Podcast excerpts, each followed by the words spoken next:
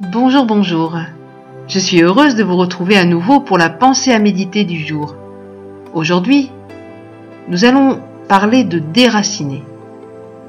Ésaïe chapitre 42 verset 3 nous dit Il ne brisera pas le roseau cassé.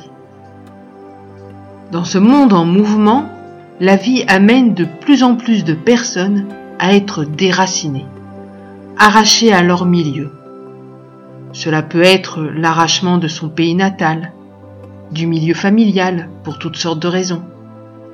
Les causes et les formes de déracinement peuvent être multiples. Ce déracinement, quel qu'il soit, amène la personne qui le vit à vivre une perte de son identité et en conséquence la perte de sa sécurité.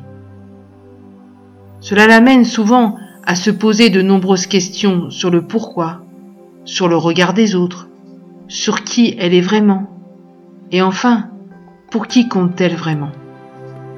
Bien entendu, dans ces situations, l'ennemi de nos âmes en profite pour harceler notre pensée de toutes sortes de mensonges, afin de nous amener à croire que nous ne sommes plus rien. Aujourd'hui, je veux m'arrêter sur ce constat pour nous aider à comprendre ceux qui le vivent mais je veux aussi les encourager.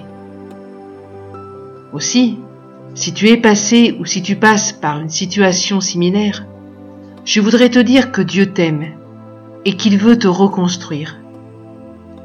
Enracine-toi en lui et n'oublie pas qu'il ne brise pas le roseau cassé. Même si tu te sens cassé, que tu ne te sens plus personne, approche-toi de Dieu et place ta confiance en lui, car pour lui, tu es quelqu'un. Il veut te restaurer et te redonner ta pleine identité, celle que tu as en lui et pour lui. Ainsi, tu pourras pleinement te sentir en sécurité. Je vais prier maintenant pour vous qui vous sentez déraciné et qui êtes un peu perdu en ce moment. Seigneur, je te présente toutes ces personnes. Je te demande de les toucher maintenant, là où elles sont. Je demande, Saint-Esprit, de leur montrer combien elles sont aimées par toi, Seigneur.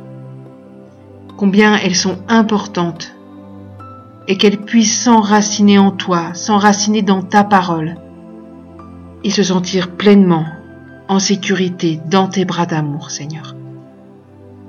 Voilà les amis, je vous laisse et n'hésitez pas à nous donner vos témoignages sur www.mfpg.be, rubrique Nous écrire. J'espère vous lire très bientôt et vous souhaite une excellente journée. Au revoir.